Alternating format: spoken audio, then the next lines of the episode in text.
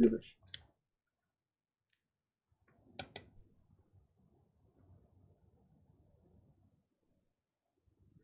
Jetzt.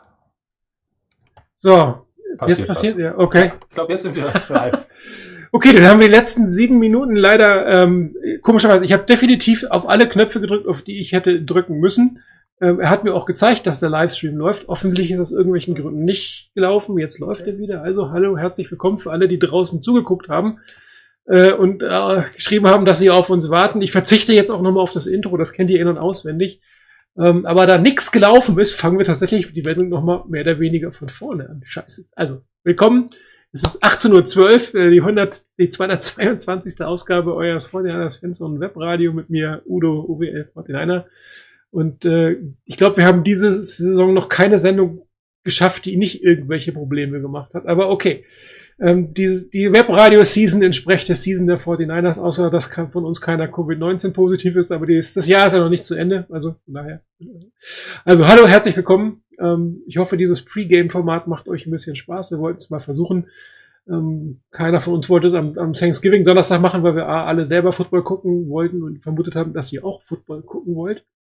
Und ähm, Vielleicht, Udo, kannst du jetzt im, im Thread nochmal parallel gucken, ob jemand sagt, dass er uns sieht. Das wäre total hilfreich.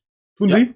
Genau. Daumen Alles hoch, klar. das läuft jetzt. Also, ähm, unsere Hauptsendung oder heute Thema sollte eigentlich sein, dass die, dass wir heute auf das Spiel der Rams gucken und natürlich auf die etwas vertrackte Situation der 49ers mit den neuen Covid-19-Beschränkungen im äh, Santa Clara County. Aber nochmal, was heißt nochmal, für uns nochmal, für euch aber neu, kurzer Blick auf das, auf das Saints-Spiel ähm, vor zwei Wochen und ähm, wirklich frustrierend ein weiteres Mal für die 49ers, dass es ein Spiel gewesen wäre, wo man eigentlich nicht unbedingt das schlechtere Team war, wo man ähm, gut mitgespielt hat, aber der Killerinstinkt hat definitiv gefehlt. Das heißt, man schafft es nicht in der Situation oder in bestimmten Situationen alle Chancen perfekt auszunutzen, vielleicht auch ein bisschen davon zu ziehen und dann hat man auf der einen Seite Pech mit irgendwelchen Schiedsrichterentscheidungen, die wirklich nicht mehr zweifelhaft sind, sondern falsch sind. Ich, hab, äh, oder ich finde es sehr schwierig, immer auf die Schiedsrichter zu schimpfen. Und aber dieses Mal, dieser Call, den wir da gesehen haben, ähm, mit der Drew Brees-Regel im Superdome, das ist wirklich unter aller Sau gewesen. Aber muss auch sagen, die beiden Muffs, die die 49ers produziert haben, mit dem aktuellen Team kann man sowas am Ende nicht mehr auffüllen, muss man sagen. Aber die 49ers selber waren definitiv nicht unbedingt das schlechtere Team, oder? oder? Nein, also ich habe es auch ähm, genauso gesehen, wie du es jetzt zusammengefasst hast. Ähm, die 49ers ähm, haben vor allem für ihre Verhältnisse gegen ein Team, was einige im Super Bowl sehen, sehr, sehr gut gespielt aber ähm, individuelle Fehler gemacht. Ich muss jetzt so schmunzeln, äh, das erinnert mich an irgendeinen Fußballverein, Namen müssten nicht genannt werden. Wenn die fehlerfrei spielen, können sie auch Spiele gewinnen, wie wir gestern gesehen haben. Äh, ist vielleicht auch ein gutes Sind das die mit, beiden, mit diesem, mit ähm, diesem gehörten Team? Ein bisschen ärgerlich. Also die Mannschaft macht gerade in der Defense, wenn man sich diese Standardstatistiken anguckt, einen sehr, sehr guten Job, ist überall in den Top 10 vertreten. Ähm, auch bei den zugelassenen Punkten sogar. Und das, obwohl eben so viele ähm, Hoffnungsträger ähm, immer wieder ausgefallen sind oder quasi wie Sherman und äh, Bosa gar nicht gespielt haben in dieser Saison. Und äh, trotzdem verliert man dann Spiele ähm, aufgrund eben im letzten ähm, Fall durch individuelle Fehler, ähm, die natürlich in jeder Sportart passieren. Und ähm, aber solange ähm, das wie eine Regelmäßigkeit sich da durchzieht, ist es natürlich auch sehr, sehr schwer, ähm, dann auf andere zu zeigen, wie du es gesagt hast. Also es hat am Ende dann nicht an den Schiedsrichtern gelegen, sondern unter anderem in allen Mannschaftsteilen. Also die Special Teams waren ja. natürlich diesmal mit den Muffed Punts äh, ganz oben dabei. Aber ähm, wenn man gegen die Saints die Chance hat, ähm, im ersten Viertel so dominant aufzutreten und dann vielleicht mit 14 zu 0, ähm, dann sollte man eben, es eben auch machen. Und ähm, diese Red Zone-Schwäche, die wir in den ersten Jahren angesprochen haben, die sehe ich auch dieses Jahr wieder. Und jetzt ist die Frage, liegt das an den Spielern? Die Shanahan zur Verfügung hat oder passen da vielleicht die Plays auch nicht so richtig? Also ähm, ich, ich finde da zumindest ist ein bisschen ähm, beängstigend. Aber ich sehe die, äh, gebe die Saison noch nicht auf, weil äh, wir einige Leute jetzt ja reaktivieren können, die, ähm, finde ich, schon ein Boost für die Mannschaft sind. Und ähm, Raheem Mostert macht für mich in dieser Saison den Unterschied in der Offense. Definitiv. Wenn er auf dem Platz ist, äh, klickt die Offense ganz anders. Ähm, der ist für mich also quasi der MVP bei uns im Team. Nur leider eben war er jetzt auch in den letzten Wochen verletzt und gerade auch in Spielen, wo man ähm, Chancen gehabt hätte wenn man sie gut ähm, zu Ende gebracht hätte oder eben über 60 Minuten gut gespielt hätte. Wir haben es ja letzte Saison auch schon öfter gesagt, die 49ers sind eigentlich ein Laufteam. Und wenn sie nicht laufen können, sondern passen oder nur passen müssen, dann, dann spielen sie nur halb so gut, wenn überhaupt halb so gut. Man sieht das hier in den Statistiken, die ich aufgelegt habe. McKinnon ähm, ist nicht mehr als ein Third Down weg. Das ist total schade. Ich hätte mir mehr von ihm erhofft, aber man muss, glaube ich, auch die Absprüche machen von seiner Verletzung. Er hat nicht mehr die Geschwindigkeit. Er hat auch zwei Jahre nicht gespielt, klar, das muss man auch sagen. Und er war auch eigentlich, glaube ich, nicht als ein Leadback gedacht. Er war immer nur als komplementärer Back für bestimmten Situationen und als Third Down Back da. Und die Fortinanders brauchen einfach ein Power Running Game oder ein, nicht nur Power Running Game, auch ein Spieler, der, der die Lücken findet, der dieses Zone Running Game beherrscht. Und ähm, das waren jetzt Mostert und Wilson und zum Teil Coleman und Breeder. Und ähm, ich hoffe, dass tatsächlich die Fortinanders Offense heute Abend deutlich flexibler aussehen wird. Ja, dass man quasi über das Laufspiel seine Stärken ausnutzen kann, dass das Play-Action wieder funktioniert, dass ein Debo Samuel wieder die eine oder andere Rolle bekommt, sowohl im Laufspiel als auch im Passspiel. Ist schon natürlich sehr ehrlich, ärgerlich, dass Ayuk noch nicht wieder aktiviert werden konnte, dass er heute nicht dabei sein kann. Aber immerhin ähm, äh, sind andere Spieler wieder dabei, du hast auch schon gesagt, die, die ein bisschen Hoffnung machen. Nichtsdestotrotz müssen natürlich die 49ers konsistanter spielen. Egal wer auf dem Feld spielt, es, es fehlt sowohl auf der Coaching-Seite als auch auf der Spielerseite eine gewisse Konstanz, ein gewisser Killerinstinkt und eine gewisse Kontinuität. Es ist immer mal nur zeitweise ganz gut, aber nicht dauerhaft ganz gut. Wenn man sich jetzt auf der anderen Seite des Balles anguckt, die Defense der 49ers hat gegen die Saints ein absolut super Spiel abgeliefert. Wenn man sich das anschaut, ähm, Drew Brees, klar, war irgendwann raus, aber bis er raus war, so toll hat er auch nicht ausgesehen von den Statistiken her. Winston hatte man gut im Griff. Im Prinzip war mehr oder weniger alles auf Camara im, im, im kurzen Passspiel. Ansonsten hat man wenig zugelassen.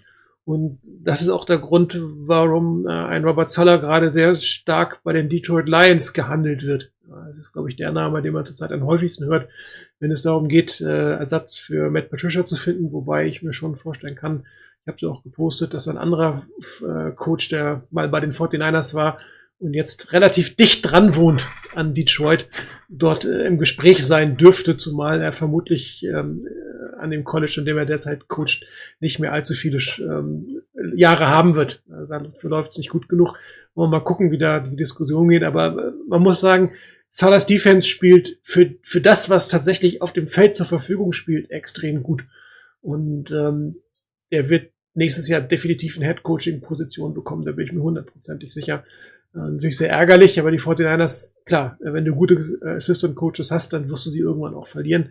Und das ist auch mal besser, als wenn du schlechtere Coaches hast, die den keiner haben will. Das ist immer ein ganz schlechtes Zeichen.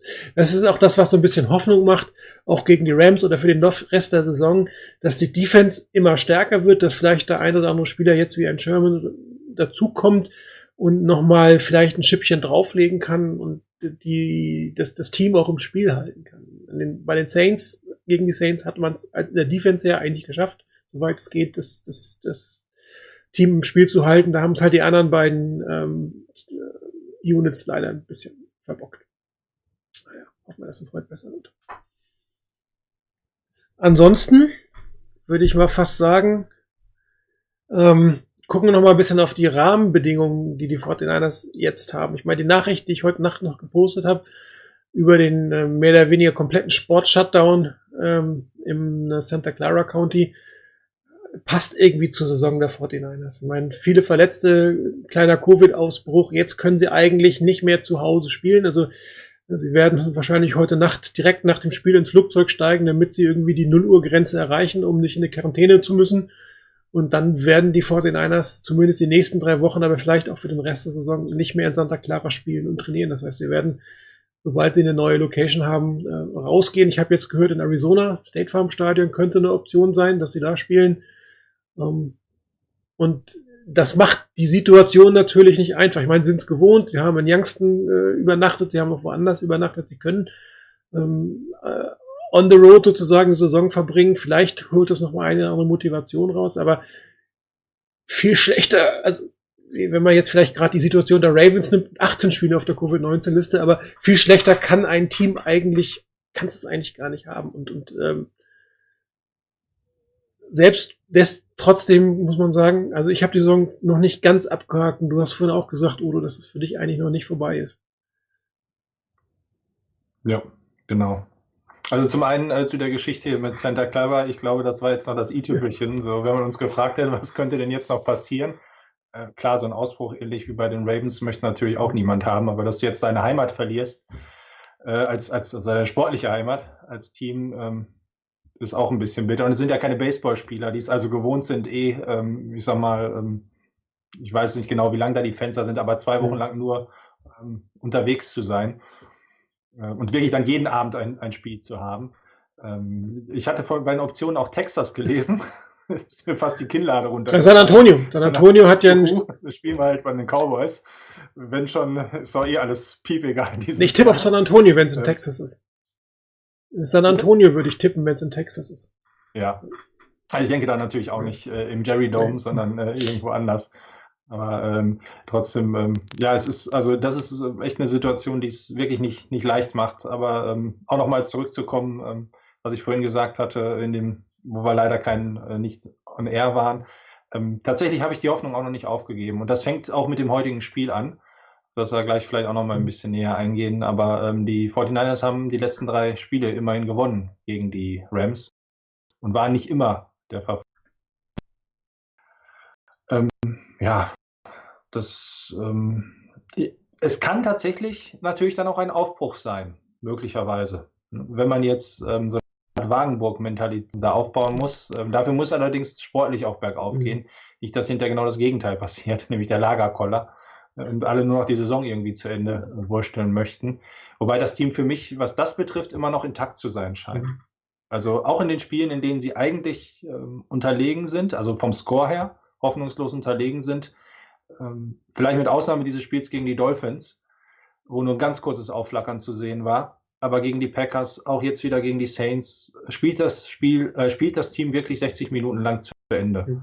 Und äh, das ist, finde ich, eben auch ein guter Aspekt, der für die Coaches spricht, für die Mentalität im Team und dafür, dass sie dann auch durch diese Situation durchkommen. Aber mal so eben jetzt ähm, zu schauen, ähm, wo können wir trainieren, wo können wir unterkommen, wo passen die, die ganzen Rahmenbedingungen? Ähm, das ist natürlich auch eine Riesenherausforderung mitten in der Saison. Ähm, das ist, wäre vielleicht schöner gewesen, wenn es eine Woche eher passiert wäre, aber eigentlich ist es in der Beiweek, wenn dann ja fast mhm. ideal, ideal, um da was zu, ähm, ja, eben zu managen.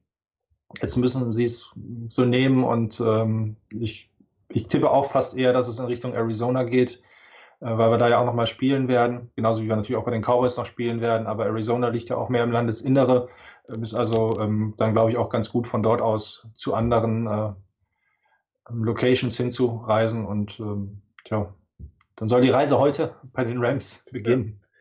Der Vorteil könnte natürlich sein, dass die Fortinanders dann plötzlich eine Bubble haben. Ne? Also sie würden dann ja. tatsächlich aus diesem ganzen Covid-19-Thema vielleicht ein Stück weit rauskommen, gesunder werden sozusagen, also niemanden mehr auf dieser Liste haben, weil sie einfach, wenn sie irgendwo in die Ferne gehen, werden sie sich irgendeine Art Bubble schaffen müssen. Das geht gar nicht anders.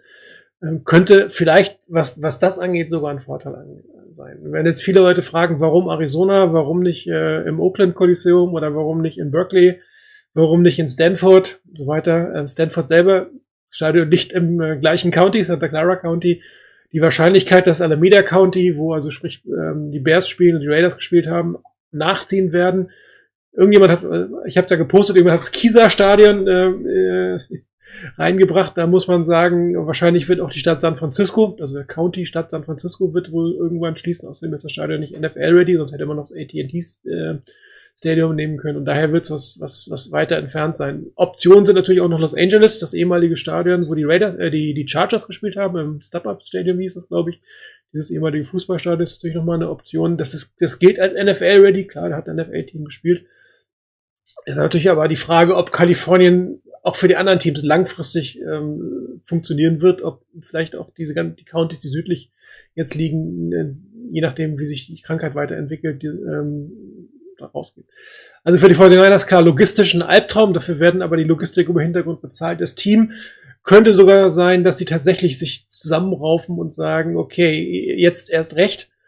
Wollen wir mal gucken, was am Ende des Tages rauskommt. Aber das alles beginnt eigentlich heute. Das hast du ja auch schon gesagt. Wenn das Spiel heute verloren wird, dann ist wahrscheinlich die Saison am Ende tatsächlich, kannst du eigentlich abhaken. Heute ist es ein Pflichtsieg was man natürlich auch schon hart sagen muss, ein Pflichtsieg bei den 7 zu 3 Rams auswärts. Ja, die Wahrscheinlichkeiten sind extrem gering und äh, muss man auch gucken, wie sieht die Rahmenbedingung aus. Äh, beim Hinspiel hat man Aaron Donald relativ gut im Griff gehabt oder man hat ihn frustriert, um es mal so auszusagen. Heute spielt Colton McKivitz gegen ihn. Ähm, er wird starten auf der Right Guard Position aufgrund der Personalsituation. Ähm, ich gehe davon aus, äh, dass Kyle Shanahan irgendeinen Plan hat, Kivitz, McKivitz hier irgendwie zu unterstützen mit den Running Backs, äh, Spielzug weg von ihm. Ähm, vielleicht Double Team mit McGlinchey, Brunskill, also das wird interessant sein zu sehen und ähm, Donald selber wird natürlich nach dem ersten Spiel Brass haben und entsprechend äh, auf McKivitz losgehen. Der tut mir echt ein bisschen leid, der arme Kerl. Aber auch er, es kann er eigentlich nur gewinnen. Also wenn er schlecht spielt, sagt jeder klar, gegen Donald spielt er schlecht. Wenn er einigermaßen äh, seine Position hält, dann könnte zum Held der ganzen Geschichte werden. Also das ist eins, wo schon mal bei den Schlüsselduellen, was da entsteht, fünfte Runden Rookie gegen äh, einen der besten oder vielleicht den besten Defender der NFL. Das wird sicherlich interessant sein zu sehen. Gut natürlich, Trent Williams ist zurück wird wohl auch spielen. Das stabilisiert zumindest die linke Seite. Ähm, hoffen wir mal, dass das am Ende des Tages äh, was passiert. Wie schätzt du es ein gegen die Rams, die Situation? Also wie würdest du spielen gegen sie? Ja, ähm, also die, es ist, glaube ich, schwer umzusetzen, aber die Antwort, ähm, die mir sofort auf der Zunge liegt, ist genauso wie eben im letzten Spiel. Das heißt, möglichst den Ball schnell von McDonald wegbekommen aus dieser Zone heraus, um eben äh, die Rams da auch in gewisser Weise vielleicht ähm, zu frusten. Allerdings werden die Rams sich natürlich genau darauf vorbereiten. Und dann sind wir wieder bei diesen Mind Games. Ich glaube, du denkst, dass wir das machen, also mache ich genau das oder äh, doch das Gegenteil. Ähm, wird ähm, schwierig sein. Ähm, was heißt, wird schwierig sein? Ähm, also ich würde eher darauf bauen, auf die Stärke, die sich ja schon bewährt hat. Das war ja nicht das erste Mal, dass die 49ers Aaron Donald ähm, so ja, ruhig halten konnten, dass er kaum äh, Pressures angebracht hat und so gut wie völlig aus dem Spiel war, ähm, dass ähm, Shanahan es wieder ähnlich versuchen wird. Ähm, und ich denke eben durch, äh, dadurch, dass wir in der Offense jetzt die eine oder andere Option mehr haben, ähm, könnte es auch tatsächlich gelingen. Deshalb würde es mich Situation ähm, McMall ähm, häufiger auf dem Feld steht, als wir es uns vorstellen, dass er damit eben was versucht mit Screen Person oder ähnlichem. Obwohl es ja auch so ist, wie du gesagt hast, ähm, leider ist das, was sich die 49ers mit äh, McClin mal vorgenommen hatten, nie aufgegangen durch die Verletzungen, die er hatte. Ähm,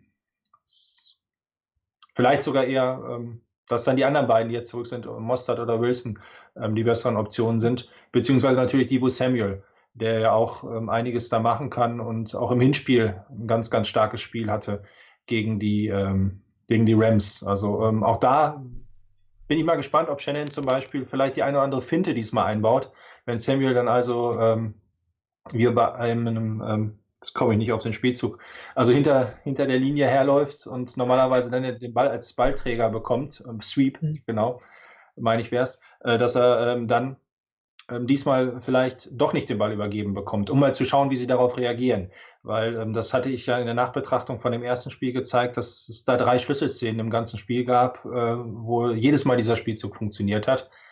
Und ähm, diesmal die Rams sich garantiert versuchen, ähm, darauf halt vorzubereiten. Auf der anderen Seite hatten wir halt die Beiweek und eben die Chance, uns quasi zwei Wochen lang nur auf diesen einen Gegner vorzubereiten, wo gerade eben, wo die Defense unter Salah wieder erwarten sehr, sehr gut spielt, also wieder erwarten im Hinblick auf die Personalsituation.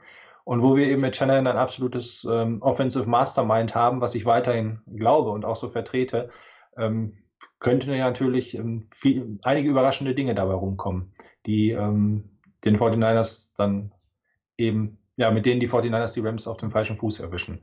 Aber Schlüssel muss es sein, einfach das Spiel von Aaron Donald wegzuhalten. Und ähm, das kann ja fast nur gewinnen, gelingen, wenn ich versuche, den Ball ziemlich schnell eben aus der Mitte herauszubekommen. Das kann ich natürlich auch nicht in jedem Spielzug machen. Und ähm, daher glaube ich schon auch, dass wir wieder einige ähm, Double Teams sehen werden, äh, wie ja auch schon im Hinspiel gegen ihn.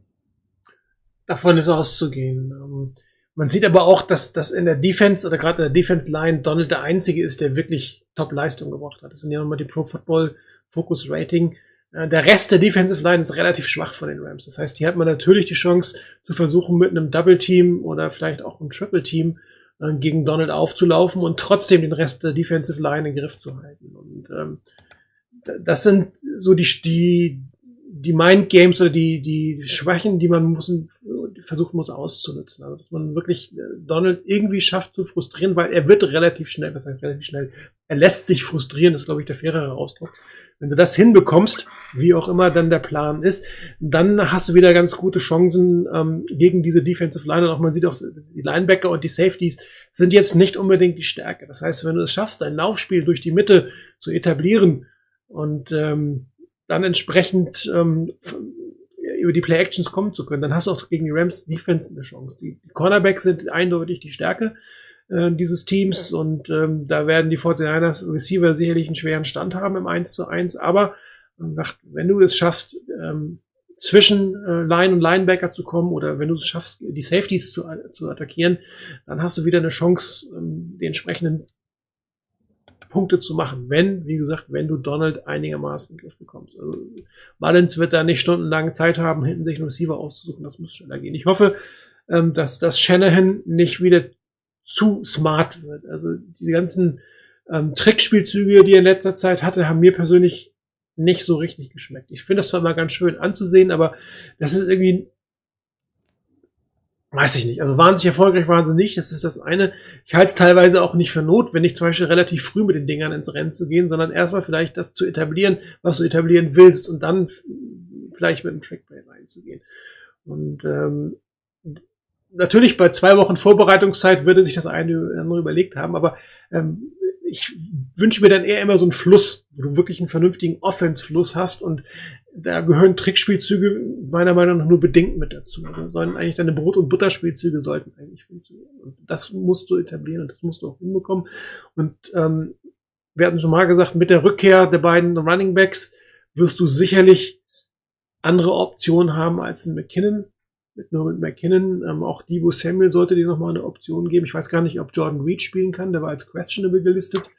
Keine Ahnung. Ja, ich habe auch gerade noch geguckt, ähm, aber ich habe auch nur den letzten Report von den 49ers ja. auf die Schnelle gefunden und da ist er noch als questionable, obwohl er gar nicht trainiert hat. Also ist ja wenigstens ein kleines Stück Hoffnung mhm. und ähm, auch wo du von der Schwäche der Linebacker gesprochen hast oder bei dem, was wir uns an ähm, ja, Spielaufbau sozusagen als, als Gameplan vorstellen, wäre es natürlich äh, um, oder ist es umso bitterer, dass die beiden ähm, Tight Ends vielleicht ausfallen. Also wenn Reed dabei wäre, ich glaube, das wäre auch wieder ein super Boost für die 49ers. Absolut, er war ja wirklich ein fantastisches Ziel für die 49ers und ähm, er war ein guter Komplementär zu Kittel. Er hat auch gut gespielt, als er alleine drauf, auf dem, alleine im Sinne von als Starter gespielt hat.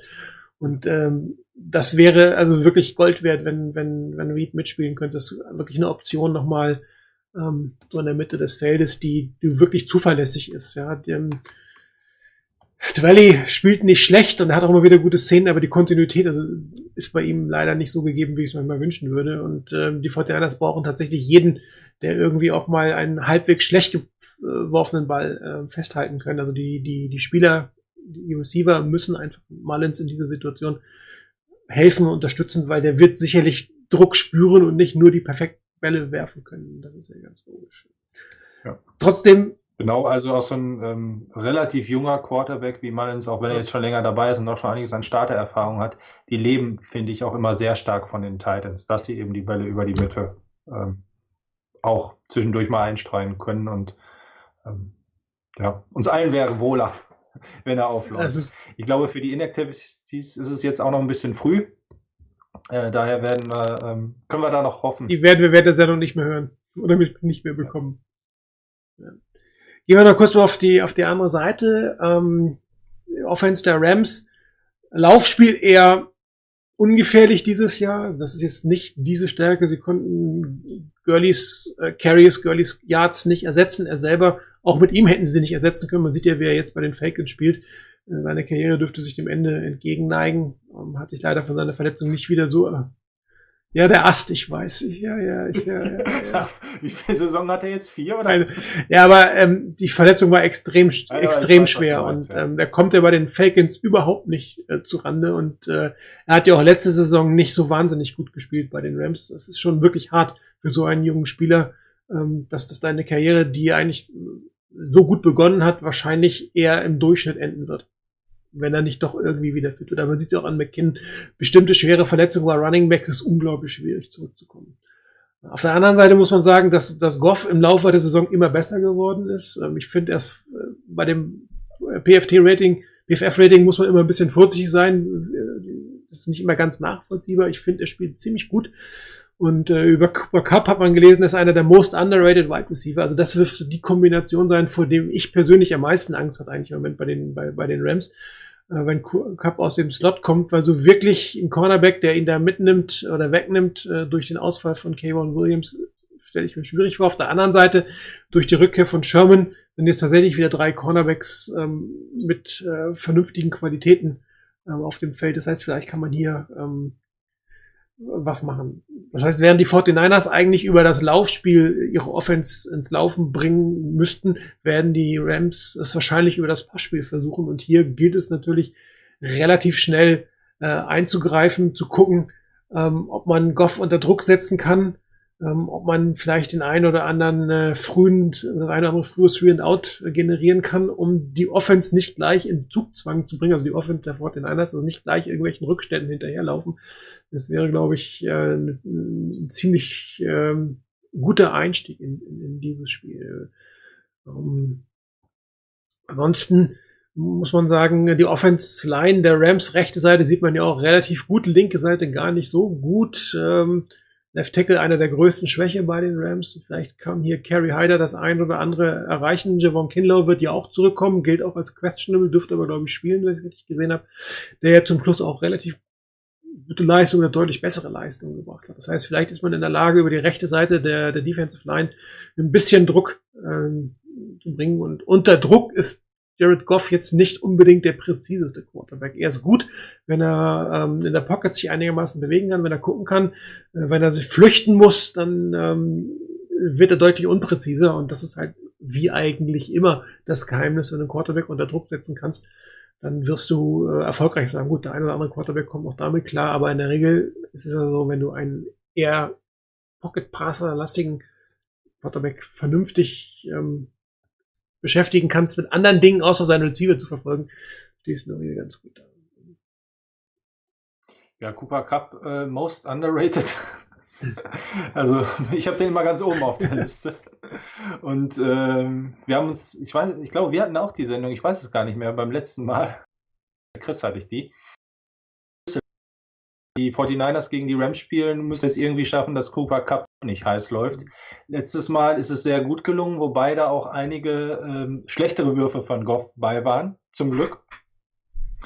Ähm, die, dürfen, die dürfen heute auch gerne wieder einstreuen. Ich glaube, er hatte wirklich gegen die 49ers mit das, sein schlechtestes Spiel in der Saison. Er ist aber wirklich auf dem aufsteigenden Ast im Vergleich äh, eben zu Todd Gurley. Ähm, ist auch meine Meinung. Dass, äh, also ich hatte ihn, bei mir persönlich war er schon so ein bisschen in der Kritik, ob sie sich dann nicht mit über ähm, vertan haben, ihn so klar zum Franchise-Quarterback zu auszuerkoren. Aber ähm, er spielt in dieser Saison stabiler, besser als letztes Jahr. Und ähm, tatsächlich ist es in der Offense so, dass ich da immer so ein bisschen Angst vor habe, was, wie kriegen wir äh, Cooper Cup in den Griff? Und ähm, ich meine, er hätte im ersten Spiel auch nicht aus dem Slot heraus gespielt, was mir auch besser gefällt. Also gerade jetzt, wenn ich mir unsere ähm, Defense-Situation anschaue, dadurch, dass eben Kevin Williams ausfällt, ähm, wäre wahrscheinlich ist durchaus eine Option, ob McVay ihn eben nicht wieder im Slot starten lässt, weil er von dort aus ähm, eben mehr Gefahr anrichtet bei den 49ers. Wie du schon sagst, ist es sehr gut, dass dafür dann Sherman wieder zurück ist, ähm, der, auf den ich allerdings auch sehr gespannt bin. Ähm, ist er voll auskuriert? Das denke ich ja eher schon. Er wollte ja eigentlich vor zwei, drei Wochen schon spielen. Ähm, kommt er sofort von 0 auf 100? Ähm, ist er vielleicht auch ein bisschen eingerostet, jetzt in der Saison noch gar nicht gespielt zu haben? Oder, ähm, das ähm, ich hoffe, er ist sofort wieder da. Schließlich, ich denke schon, er will auf jeden Fall was beweisen. Ja. Und, äh, er ist wahrscheinlich auch äh, erfahren genug, um es dadurch eben nicht zu überdrehen, sondern eben genau richtig zu dosieren ähm, und das äh, dementsprechend eben der Defense einen weiteren ähm, ja, Schritt, die Defense einen Schritt nach vorne bringen kann. Ja, also, sonst sehe ich es auch sehr ähnlich. Also ich glaube, Henderson hat ziemlich gut begonnen in der Saison. Es ist jetzt aber relativ ruhig um ihn geworden als Running Back. Also, dass es ja schon sehr früh Stimmen gab, so nach dem Motto, ja, Todd Gurley, dass sie den haben ziehen lassen, war sofort richtig. Sie haben jetzt da zwei neue Running Backs, die die Lücke wunderbar füllen. Und äh, ich habe mir gerade auch nochmal die statistischen Leader angeguckt auf beiden Seiten und die Vorschau, wie stark denn die Rams äh, favorisiert wären. Das ist ja noch relativ moderat. Und da fiel mir auf, dass ähm, bei den 49ers George Kittle ja, der, der, der, führende Receiver ist. Also ist ja schon fast zum Heulen. Ja. Das, das sagt eigentlich alles über die Saison aus, ja. glaube ich. Ähm, einer, der zweieinhalb vierte Spiele oder so gemacht hat. Es sagt aber eben aus, was für ein Ausnahmespieler George Kittle ist. Ja, aber du siehst aber auch, dass. Also ich sehe das tatsächlich auch so. Ähm, umso, umso weniger Cooper Cup anrichtet, desto mehr steigen die Chancen der 49ers und ich würde sogar fast sagen exponentiell, wie man halt im ersten Spiel äh, gesehen hat.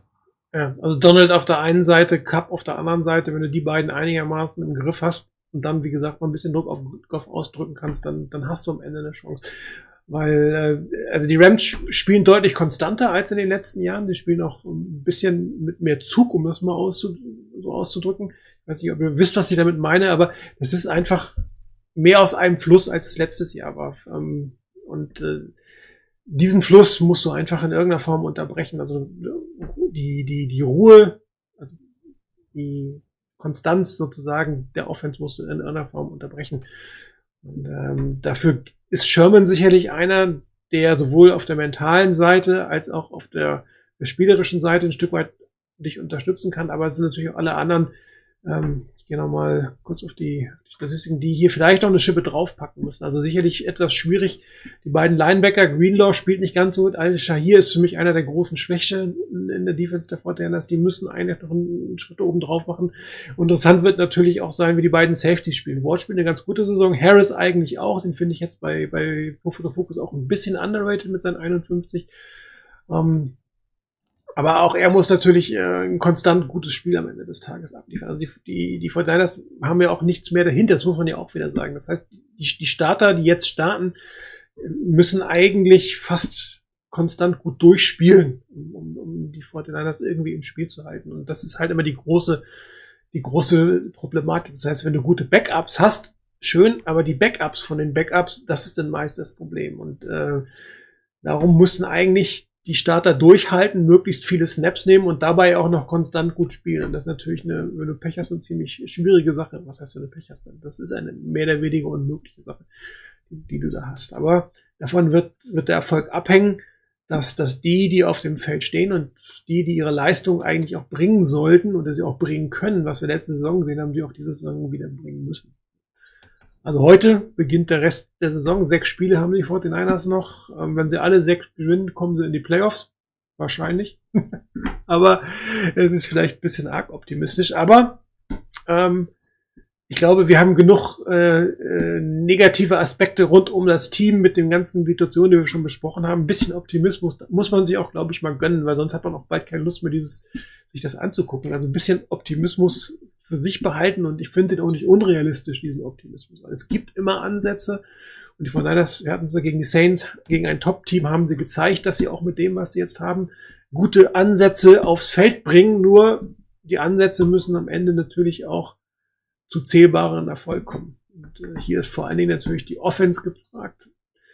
Ähm, der Defense kann man trotz der ganzen Ausfälle wenig Kritik entgegenbringen. Klar, paar haben sie auch, aber ähm, da hätte ich tatsächlich äh, aus den Erfahrungen, die wir am Anfang der, der Shanahan-Zeit hatten, hatte ich irgendwie deutlich mehr Befürchtungen nach den Ausfällen. Da hat offensichtlich das System inzwischen oder es ist so internalisiert bei den Spielern, dass die Ausfälle zumindest nicht kompensiert werden können, aber dass zumindest Spieler einen Schritt nach vorne machen und ähm, mehr bringen in der Leistung, als wir es eigentlich vermutet hatten. Tja. Ich habe gerade noch mal ähm, auch die Statistiken vom Hinspiel angeschaut. Und ähm, nach dem Hinspiel wäre ich mir gar nicht so bewusst gewesen, dass wir eigentlich auf die stärkste Defense der Liga treffen. Also ich sehe es in der Defense genauso wie du sagst. Eigentlich wirkt das alles nicht überragend, was die Rams haben, aber äh, sie sind Yards betrifft. Zumindest eins gegen den Pass und gegen den Lauf. Äh, zumindest insgesamt bei den Yards auch. Drei Kategorien 90 Yards gemacht. Also das ist äh, 100 mehr, als sie im Schnitt eigentlich kassieren. Und ähm, würde ich mal fast sagen, der wichtigste Mann bei den 49ers steht heute an der Seitenlinie. Die Frage ist, hat er ein rotes, weißes oder schwarzes Cappy ja. auf? Und äh, ja, ähm, und natürlich, es muss umgesetzt werden. Also wir hatten es ja auch schon häufig genug, dass äh, es auch Plays gab, die von Shannon wirklich gut gecallt waren, aber dann hinterher in der Umsetzung nicht funktioniert haben. Ähm, dann ähm, steht man manchmal auch ganz blöde da an der Seitenlinie und guckt ziemlich lang und bedröppelt und ähm, dann ist es doch schnell ein Three and Out, obwohl es vielleicht ein 40, 50 Yards äh, Raumgewinn hätte sein können mit einem sehr gut gecallten ähm, Play. Aber tatsächlich ähm, bin ich äh, verhalten opti äh, äh, optimistischer als vor dem Hinspiel. Äh, eben dadurch, dass sich die Verletzten-Situation eigentlich eher bessert. Aber schlechter ging es jetzt, glaube ich, auch wirklich nicht mehr. Und äh, eben, weil wir diese, ähm, ja, diese Historie haben gegen, gegen, die, gegen die Rams. Und die Rams ähm, sehe ich auch so, wie du es ähm, erzählst. Also ich ähm, habe einige Spiele so halb verfolgt der man ja nicht immer alles in voller epischer mhm. Breite gucken kann. Wir müssen leider ja auch noch arbeiten. Was? Aber ich sehe sie gefestigt da. Ich habe auch das Gefühl, dass McVay ähm, seinen Spielstil ein bisschen angepasst hat und ähm, dass sie jetzt ja, flüssiger, äh, kontinuierlicher über das Feld marschieren. Ähm, während es in der, ich glaube gerade in, in, beiden letzten Jahren kann man fast so sagen, sie doch auch sehr viel auf explosive Plays ausgelegt waren. Und wenn die nicht funktioniert haben mit den riesen Raumgewinnen, wie eben in der Vorsaison, dann hatten sie es schon schwieriger. Äh, da ist es auf keinen Fall ein Gegner, den man äh, leicht nehmen muss. Ähm, es ist ja auch so, sie sind im Moment äh, Division Leader. Ich glaube, vor vier Wochen hieß es noch so nach dem Motto, ja, die Seahawks, äh, wer will die überhaupt ja. schlagen? Die Cardinals äh, sind ja auch kaum zu stoppen. Ja, und die Rams und die 49ers, die streiten sich dann vielleicht so ein bisschen um den dritten Platz. Was willst du denn mit denen? So gefühlt. Und auf einmal ähm, sind halt die Rams äh, ganz oben bei uns in der Division. Äh, daher durchaus äh, ja, ähm, schon eine harte Nuss. Aber ähm, es wirkt auch für mich so, dass es durchaus das eine oder andere Einfalltor gibt, was die 49ers nutzen könnten. Und eben die 49ers, da kommen wir wieder auf Mostert zurück haben, glaube ich, heute eine ganz andere, ähm, ja, ich hätte fast gesagt, Brachialgewalt in ihrem Spiel, als eben in den letzten Wochen, wo er gefehlt hat. Also man sieht jetzt die Statistik nochmal aus dem Hinspiel. Interessanterweise haben wir da auch ohne dominantes Laufspiel gewonnen. Das ist etwas überraschend äh, eigentlich ja. bei die Fortiners. Aber wir haben viel Zeit von der genau. genommen durchs ja, Und ähm, es war eins der, der besseren Spiele von Garoppolo. Ähm, also es ist wahrscheinlich das Beste diese Saison, ähm, aber auch eines der besten, besseren überhaupt. Ähm, sieht man aber auch, dass man tatsächlich auch ohne dominantes Laufspiel gegen die Rams gewinnen kann. Trotzdem glaube ich, dass der Schlüssel dieses Mal tatsächlich das Laufspiel sein wird, um Nick Mullins einfach die Option zu geben hinten drin. Auch hier wieder Kittel sehr gutes Spiel gemacht. Also auch wer nicht dabei ist, ne, Kittel, Ayuk, die im Hinspiel wirklich gut gespielt haben, Taylor, äh, Stutt Hasty, ähm, auch nochmal die einen oder anderen Yards gemacht. Aber ähm, ich hoffe, dass beim Mustard, Mustard, Mustard, dieses Jahr, dieses Mal eine dreistellige Yardszahl sein wird. Also wenn er wirklich ins Laufen kommt, wenn er wirklich heiß wird, haben die Fortinanders meiner Meinung nach eine realistische, vielleicht keine gute Chance, aber eine realistische Chance, dieses Spiel offen zu halten. Ob es am Ende gewinnt, sei mal, sei mal die Frage. Und das ist gerade der springende Punkt, bevor wir nochmal auf die Fragen eingehen. Ich glaube, es war ein paar im Thread. Ähm, wie glaubst du denn, äh, dass dieses Spiel ausgehen wird?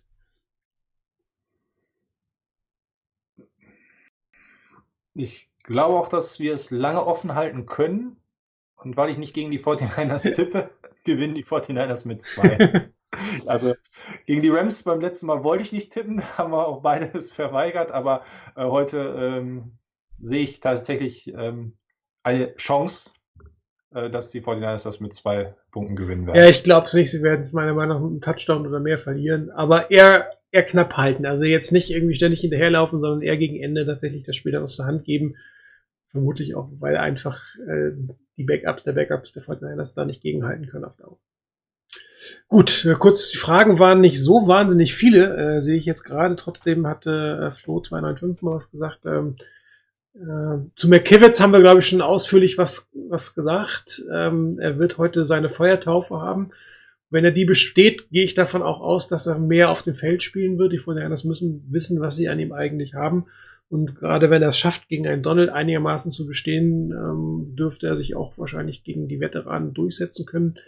Ähm, Brunskill äh, ist immer mal, ist er gut, mal ist er schlecht, das ist immer so ein bisschen tagesformabhängig. Ja, das ist eigentlich, haben wir letztes Jahr relativ Gutes über ihn gesagt, ihm fehlt aber die, die, die Konstanz, um wirklich permanent auf auf extrem hohem Niveau zu spielen. Das ist wirklich schade, aber auch auf ihm lastet natürlich heute sehr, sehr viel ähm, zusammen mit, mit McKivitz gegen, gegen Aaron Donald. Äh, also die beiden haben heute tatsächlich eine Chance, ähm, sich einen Namen zu machen und äh, ihr zukünftiges Geld zu verdienen, wenn sie gut spielen. Da bin ich mal gespannt, was da rauskommt. Ähm, die Safeties Harris und Moore. Und mal gucken, wer wie viel spielt tatsächlich am Ende des Tages. Ähm, aber auch da ist es natürlich ein Schaulaufen für die nächste Saison, ähm, weil die Fortinanders sicherlich jetzt nicht unbedingt allzu viel Geld in diese Position in der nächsten Saison stecken werden können und ähm, werden wahrscheinlich früh anfangen zu evaluieren, inklusive jetzt die restlichen Spiele, wer dann zumindest für die fürs nächste Jahr als Safety dort geeignet ist, wenn dann die Salary Cap übernächstes Jahr wieder hochgehen sollte. Kann nicht sein, dass man hier bei den Safeties nochmal andere Wege geht, aber für nächste Saison ist das, glaube ich, auch schon ein extremes Schaulaufen. Ähm, Jennings selber, ich bin mal gespannt, wann er von der ähm, Injured Reserve Liste für die Practice Squad zurückkommt. Ähm, da hat mich sowieso gewundert, dass er noch nicht die Chance gehabt hatte vorher. Ähm, offensichtlich hat er ja ganz gut trainiert, wenn man Shannon richtig verstanden hat, aber die wird er wohl noch bekommen und ich vermute mal, dass der ein oder andere aus der Practice Squad zumindest dann, wenn die Saison tatsächlich jetzt mit zwei Nieder, ein, zwei Niederlagen weitergeht, noch mehr ähm, in den Evaluierungsmodus gehen muss. Und ähm, Manchmal kommt ja das eine Überraschende dann heraus. Aber heute tatsächlich die hier genannten äh, Brunskill und McKivitz, ich glaube, das sind die beiden, die heute ihr, ihr erstes großes Schaulaufen ähm, auf dem Feld haben werden. Ich bin echt gespannt, wie sie sich verteidigen. Äh, nicht wie sie sich verteidigen, wie sie sich schlagen. Bei Brunskill fällt mir das Hinspiel noch ein. Da hat er gegen Donald einen sehr, sehr guten Job gemacht. Äh, aber das wird, wie du schon sagst, Donald wird eine Rechnung offen haben. Darum passt auch das, was Reagan hier gesagt hat, stärker einschätzen als in der Woche 6. Alleine, weil Donald anders spielen wird, wird die Defense Line anders auftreten. Ob die anderen dann tatsächlich davon profitieren können, das muss ich zeigen. Also so toll sahen sie in letzter Zeit nicht aus. Aber ähm, hoffen wir, dass das so bleibt. Also ich möchte es nicht anders sehen. Ähm, Nochmal das Thema zu Dwelly. Ja, er ist ein sicherer Catcher, aber ich bin mir nicht sicher, ob er immer tatsächlich sich so ähm, die, also so die Routen einbringt, wie man es tun könnte. Ja, wenn er zu wenig angespielt wird, hat das natürlich auch nicht immer nur den Grund den Quarterback, sondern der Receiver auch, der dann vielleicht nicht so offen ist oder nicht zur richtigen Zeit am richtigen Ort ist. Wobei das extrem schwierig zu beurteilen ist, weil so genau guckt man sich die Spiele hinterher nicht an. Also müsste man sich jetzt wirklich mal zwei, drei äh, Spiele nochmal angucken und speziell auf Dwelly achten. Ich glaube, die Zeit hatte tatsächlich keiner für uns. Ähm, Interessant, äh, Brent Cohen selber ist ja ein großer Ross Dwelly-Fan und fordert ja auch immer wieder, dass er mehr eingesetzt wird. Ähm, aber da die Fortinanders Quarterbacks es gewohnt sind, auf Tight zu werfen und dies auf ihn nicht zu tun, würde ich zumindest eine gewisse Mitschuld, in Anführungsstrichen, äh, bei Dwelly einer Situation sehen. Aber es ist richtig, wenn er dann äh, frei ist, wenn er dann angespielt wird, dann macht er auch den Catch und das ist natürlich das, was man erwarten ja. kann. Ich suche gerade mal noch raus, ob ich das finden kann, aber er wird nicht, nicht geführt. Ne?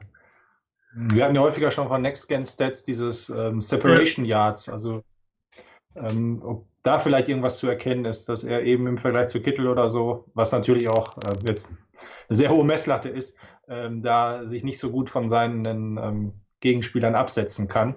Ich habe über die Statistik aber auch nochmal nachgedacht, dass Debo Samuel da so wahnsinnig gut aussieht, hängt auch mit den vielen Screens mhm. zusammen. Da ist ja dann gewöhnlich dein Gegenspieler sehr weit von dir weg und äh, das kann man jetzt nicht vergleichen mit einer normalen Route. Ja. ja, dann würde ich fast sagen. Aber ich sehe es ähnlich. Also, ähm, wenn Dwelly mal angespielt wird, ähm, sieht das schon immer recht gut aus. Ähm, Frage ist wirklich, wird er häufig übersehen? Kommt denn, ähm, gibt es nicht die richtigen passt er vielleicht auch von der Art nicht ganz zu, zum Playbook möglicherweise. Also dass es zu viele Plays gibt, ähm, die seinen ähm, körperlichen Fähigkeiten, seinen Skills dann nicht, nicht ganz entsprechen. Es ist aber schon nicht so, und da hat Reagan auch recht, dass wir, wenn jetzt Reed und Kittel ausfallen, auf der Tight End Position jetzt gar keinen mehr hätten, den man anspielen kann. Das ist völlig richtig. Ja, es ist zwei, vier Minuten vor sieben. Kickoff geht gleich los. Ich würde sagen, wir beenden dann damit unsere Sendung für heute. Ich hoffe, es hat euch einigermaßen Spaß gemacht. Es wird sicherlich nicht das Standardformat sein fürs Webradio, aber vielleicht werden wir das eine oder andere Mal das dann doch nochmal machen. Ähm, ist auch nochmal was anderes als eine Halbzeitshow, wo du eigentlich immer nur kurz äh, Statistiken runterrasselst. Ähm, von daher, also mir hat Spaß gemacht. Ich hoffe dir auch, Udo. Ich hoffe euch draußen, draußen auch. Fall. Viel Spaß heute beim Spielen und äh, wer die Webradio-Crew nächste Woche ist, das werden wir dann hinter der Woche nochmal ähm, besprechen. Bis dann. Ciao.